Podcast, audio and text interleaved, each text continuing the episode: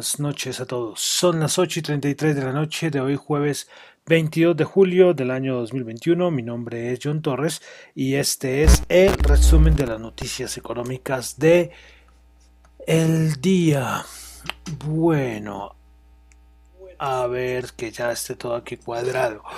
Listo, bueno, entonces como siempre quiero saludar a los que me escuchan en vivo en Radio Data Economía, los que escuchan el podcast en Spotify, aunque ayer fue algo raro porque subió súper tarde, no sé por qué, qué pasó, ahí sí no, no es mi culpa, pero subió súper tarde el, el, podcast en Spotify, porque en, en, Apple Podcast sí, al momento, en YouTube también, pero en Spotify, no sé, lo se subió, pero o sea, yo lo mandé como siempre, pero, pero ahí no sé, se tardó más de lo normal. Bueno, eh, comenzamos escuchando eh, de nuevo mi álbum, el de Relaxing, Relaxing eh, eh, de Apple Light con Calming Waters. Bueno, entonces eh, vamos a comenzar con el resumen de las noticias económicas del día de hoy. Listo. Bueno, entonces comenzamos. en la madrugada eh, China, bueno, horas de la mañana, madrugada, hora colombiana, pues China sacó como un, como un comunicado diciendo que se sorprendían por la petición de la Organización Mundial de la Salud para dar el siguiente paso en la fase de investigación para saber el origen del, de dónde proviene todo esto del COVID-19, esta pandemia que nos tiene cansados, pues los chinos pues sorprendidos, que ellos no podían creer que se estuviera investigando y es, increíble, ¿no? Es increíble. La Casa Blanca respecto a esto dijo que eh, estaba total, eh, la Casa Blanca está totalmente decepcionada por esta respuesta de China a la petición o al o a esta fase de la investigación por parte de la Organización Mundial de la Salud. Eh, qué cosas, ¿no? Poco más que decir, los chinos eh, un poco cara dura, ¿no? Bueno, pasamos a PMI, ya comenzamos ahora con los PMI, creo que un ratito ya saldrán, me imagino que los de eh, China o mañana, pero entonces hoy no alcancé a tener, tengo el de Australia, el PMI manufacturero Australia del mes de julio 56.8, anterior 58.6 bajó, el de servicios 44.2, caída fuerte del PMI de servicios en Australia, anterior 56.8, les, yo les decía ayer, todos los datos macro en Australia malos por todo lo del COVID, lo que está presentando allí, varios bloqueos, otra vez la gente encerrada en varias ciudades en Australia. Bueno, pasamos a Europa. Tuvimos el índice de confianza consumidor de la eurozona menos 4.4 de julio. Se esperaba menos 2.6, dato bajito. Y también tuvimos la confianza consumidor del Reino Unido eh, menos 7, se esperaba menos 8. Bueno, lo importante del día en Europa fue la reunión de la, de la, de no, del Banco Central Europeo. Bueno, pues el comunicado dijeron que el tipo de interés de las operaciones principales de financiación y los tipos de interés de facilidad marginal de crédito y de la facilidad de depósito se mantendrán sin cambios en el 0%, el 0,25 y el menos 0,50% respectivamente. Esta decisión es en apoyo al objetivo simétrico de inflación del 2% y en consecuencia con su estrategia de política. El Consejo de Gobierno espera que los tipos de interés oficiales del Banco Central Europeo se mantengan en sus niveles actuales o en niveles más bajos hasta que vea que la inflación alcanza el 2% mucho antes del final de su horizonte de, proyección y de forma duradera durante el resto de dicho horizonte. Bueno, eh, lo que todo el mundo sabía, no iba a pasar nada raro respecto a la decisión de tasas, Respecto a las compras de activos, en el marco de las APP, pues continuará a un ritmo mensual de 20 mil millones de euros. Pues eso fue el comunicado, que se saben que siempre sale comunicado y después viene el Christine Lagarde, en el caso del Banco Central Europeo, a dar como la rueda de prensa. Bueno, ¿qué dijo Christine Lagarde? Vamos a resaltar unas cositas. Bueno, que la pandemia sigue cobrando algunas, eh, sigue en sombre, en, eh, no, no, no, no, no. Eh, dije mal la palabra, esta vez es la traducción, no. Que la pandemia sigue cubriendo eh, las, y aumentando la incertidumbre en, en, la economía, que la variante Delta podría amortiguar la recuperación en los servicios y aumentaría los cuellos de botella en la fabricación a corto plazo. Bueno, también que se espera que el repunte de la inflación sea temporal eh, también dijo que la inflación seguirá aumentando en los próximos meses, espera que la inflación disminuya nuevamente a principios del próximo año. Ah, el aumento de inflación, dice Lagarde, que fue impulsada por, está siendo impulsada por mayores precios de la energía. Y finalmente que la inflación no puede ser inferior al 2% para que las tasas suban. Entonces esto fue la decisión de la, los comentarios y la decisión del Banco Central Europeo. Nada raro, de verdad, poca cosa, poca cosa para resaltar, pero, pero sí para nombrar. Bueno, pasamos a Estados Unidos, dato del eh, solicitudes de subsidios semanales de desempleo. Los nuevos 419 mil, se esperaba 350 mil, aumento no tan importante. Eh, y los continuos, los subsidios continuos están en 3 millones 266 mil, cuando se esperaban 3 millones 100 mil. Ayer les decía, recuerden que ayer me hice un lío con el nombre de Brainerd. Pues hoy salió JP Morgan que lo de Powell no es seguro que siga y que hay un gran riesgo que Powell no continúe. Mm, ahí JP Morgan ahí dejando la, la cuestión. Dependerá mucho de los... De... Ay, qué pena. Hace mucho no se me, no me la garganta. Bueno, como les decía, dependerá mucho de los demócratas. Eh, parte de los demócratas si quieren, pero hay otros demócratas que no están de acuerdo con algunas decisiones de Jerome Powell. Bueno, vamos a pasar a Colombia.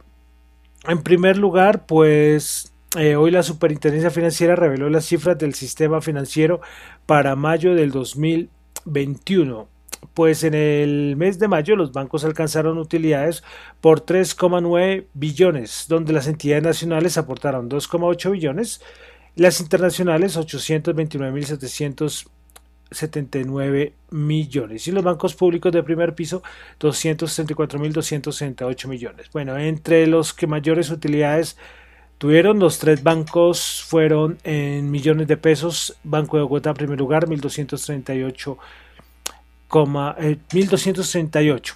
Eh, mil, perdón, me estoy haciendo un lío con esta cifra.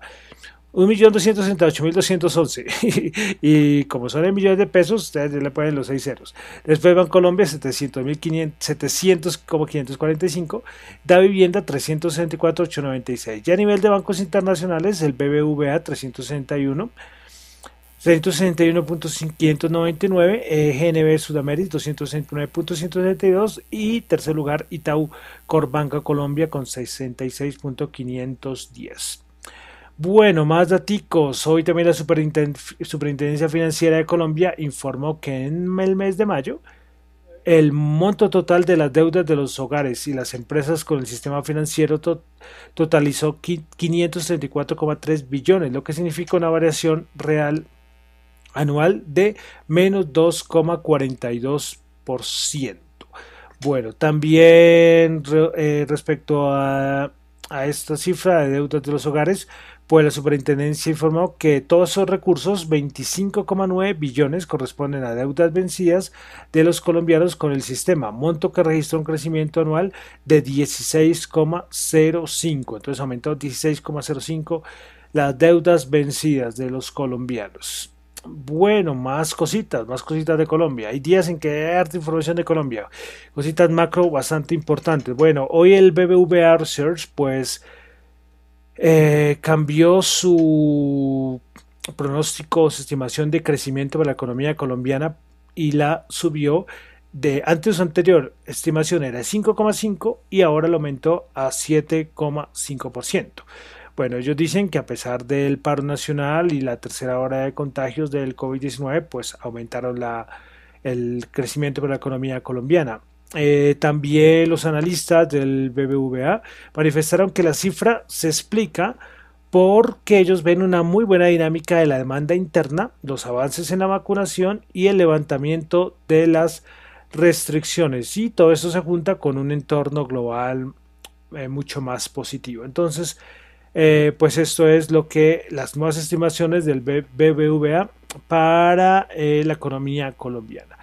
Y finalmente, eh, hoy Fish opinó, dio su opinión sobre el tema que también está moviendo por todo lado, que es el tema de la reforma tributaria. Pues para Fish la reforma está muy en línea con las proyecciones que la propuesta revisada de la, la propuesta revisada de la reforma tributaria de Colombia es consistente con los supuestos de Fish Ratings en su revisión de la calificación soberana del pasado primero de julio.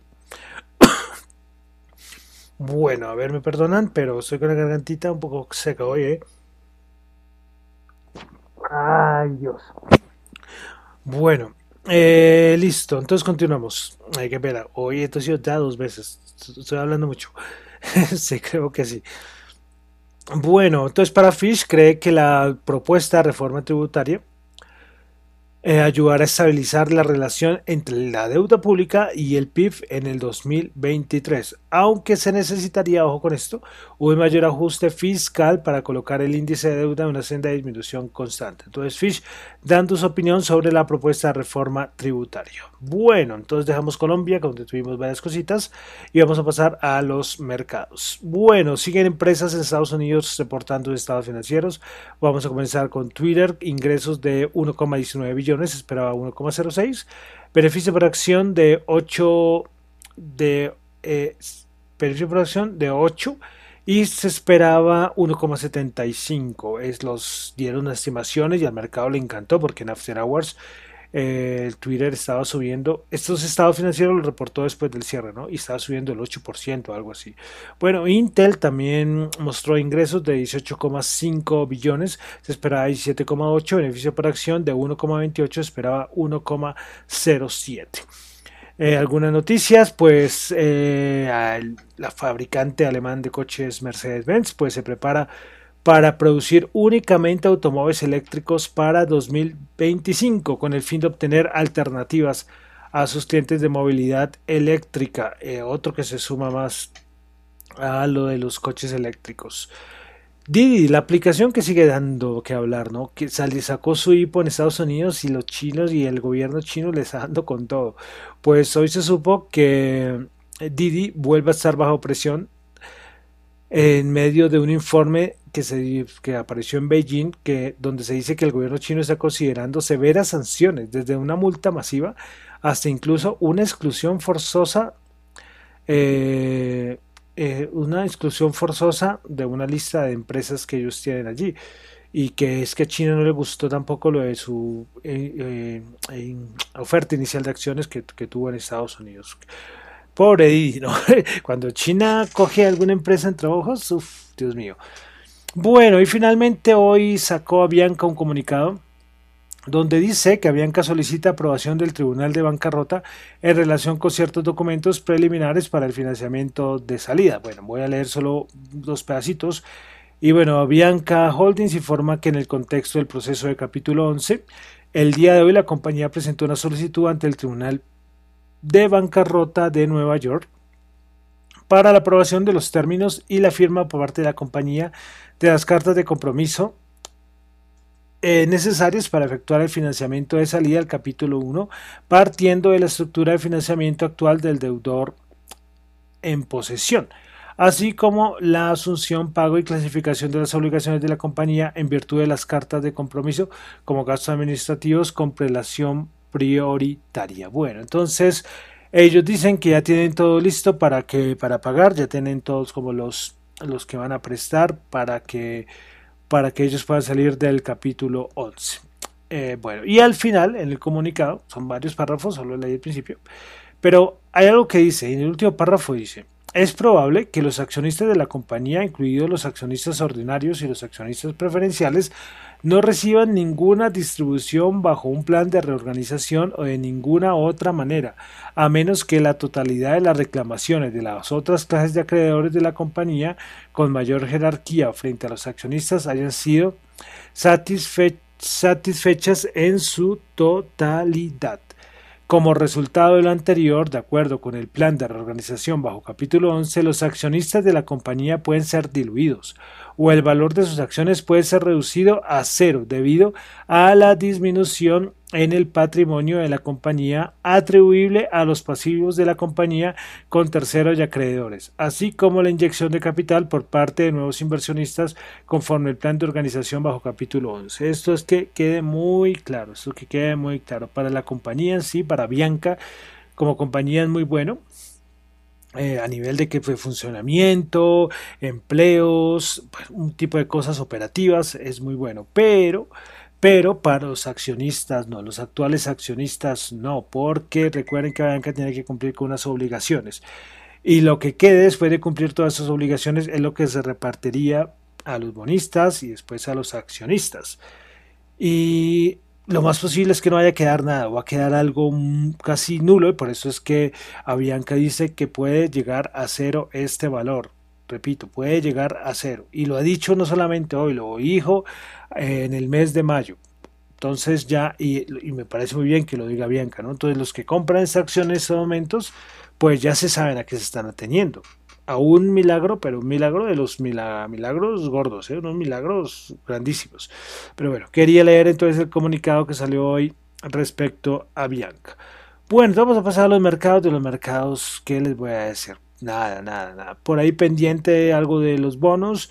Eh, hay un índice que se llama el Russell, que es de pequeñas compañías, que lleva cayendo varios días, hoy volvió a caer, y es curioso porque parece que, se venden pequeñas compañías y se van a la tecnología.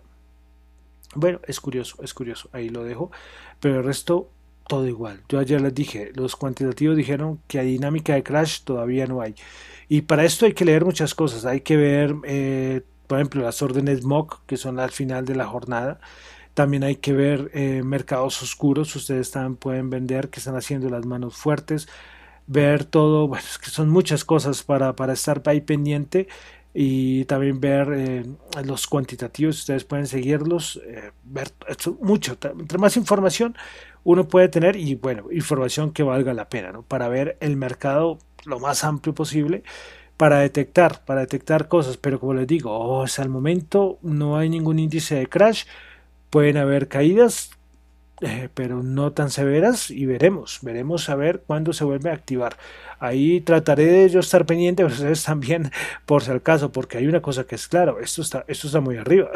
o sea, que no haya una dinámica de crash no significa que no vaya a haber un crash, eh, no sé, en una semana, dos semanas. Esto, el mercado cambia de un momento a otro. Bueno, entonces pasamos al Nasdaq 100, como siempre, comenzamos con el Nasdaq 100 que subió 97,5, 0,6%, 14.940 puntos. Principales ganadoras del día tuvimos a CSX Corporation 3,4%, Lululemon 3,1%, eBay 3,1%. Principales perdedoras Peloton menos 5,3%, Texas Instruments menos 5,3% y NXP Semiconductors menos 2,1%. El SP500 subió 8 puntos, 4.367, 0,2%, principales ganadoras del día. Tuvimos a Domino's Pizza 14,5%, First Energy 4,2%, CX, CSX Corporation 3,4%, principales perdedoras, Texas Instruments menos 5,3%, Crown Castle menos 4,5% y Las Vegas Sands menos 4,4%. Vamos al Dow Jones que hoy subió 25 puntos, 0.07%, 34.823. Principales ganadores del día, Salesforce 2,5%, Microsoft 1,6% y Nike 1,6%. Principales perdedoras, Travelers Company menos 2,6%, JP Morgan menos 1,2% y Procter Gamble menos 1%. Bolsa de Valores de Colombia, el MSCI Colcap subió un puntico, 0.09%, 1.251 puntos. Principales ganadoras, Corfi Colombia, Ordinaria 2%, ETB 1,9%, ISA 1,9%. Principales perdedoras, Avianca, menos 13,4, es normal, ahí lo analizamos en el comunicado. Eh, a preferencia Laval, menos 3,6% y Mineros, menos 3,1%. El petróleo WTI 71.8 subió 1.6 recuperándose, Brent 73.6 subió 1.5 ya no recuperándose, ya se recuperó del todo, ya volvió a las caídas que tuvimos el lunes creo que fue. Bueno, el oro 1805 subió 2, el Bitcoin 32.313 subió 187, a ver si ha cambiado mucho, 32.640 sí ha subido como 200 dólares. Eh, criptomonedas, nada así súper descartable. Eh, consideran que son noticias muy, muy, muy relevantes, sí la digo. Pero de momento, no, por ahí que siguen algunos bancos, creo que fue JP Morgan, que está, o Morgan Stanley, ya se me fue, que ya autorizan a ciertos clientes a hacer trading de criptos, pero bueno. Bueno, y finalmente el dólar que subió 12 pesos, 3.867. Ay, se me olvidó que el precio del café sigue subiendo. ¿eh? Por ahí estuve viendo lo del, lo del café. Eh, y es que eh, asuntos climáticos, dicen que hay, hay mucho temor por heladas en Brasil entonces que esto podría afectar, aunque los brasileños tienen buenos inventarios, pero entonces esto puede ser que a mediano plazo, pues no sé, a corto plazo que se corrija, no sé, no sé, a corto, mediano plazo deja dudas, pero por el momento los caficultores colombianos contentos, contentísimos con los precios. Fue porque me acordé, fue por el precio del dólar, ¿eh? porque eso también ayuda. Precio del café alto con un dólar en 3.867, pues es bueno. Listo, entonces ya con esto terminamos por el día de hoy el resumen de noticias económicas. Mi nombre es John Torres. Me encuentran en Twitter en la cuenta arroba John Chu, en la cuenta arroba Dato Economía y no se les olvide que esta, este programa es con análisis personales, reflexiones personales, no es para nada ninguna recomendación de inversión. Muchísimas gracias.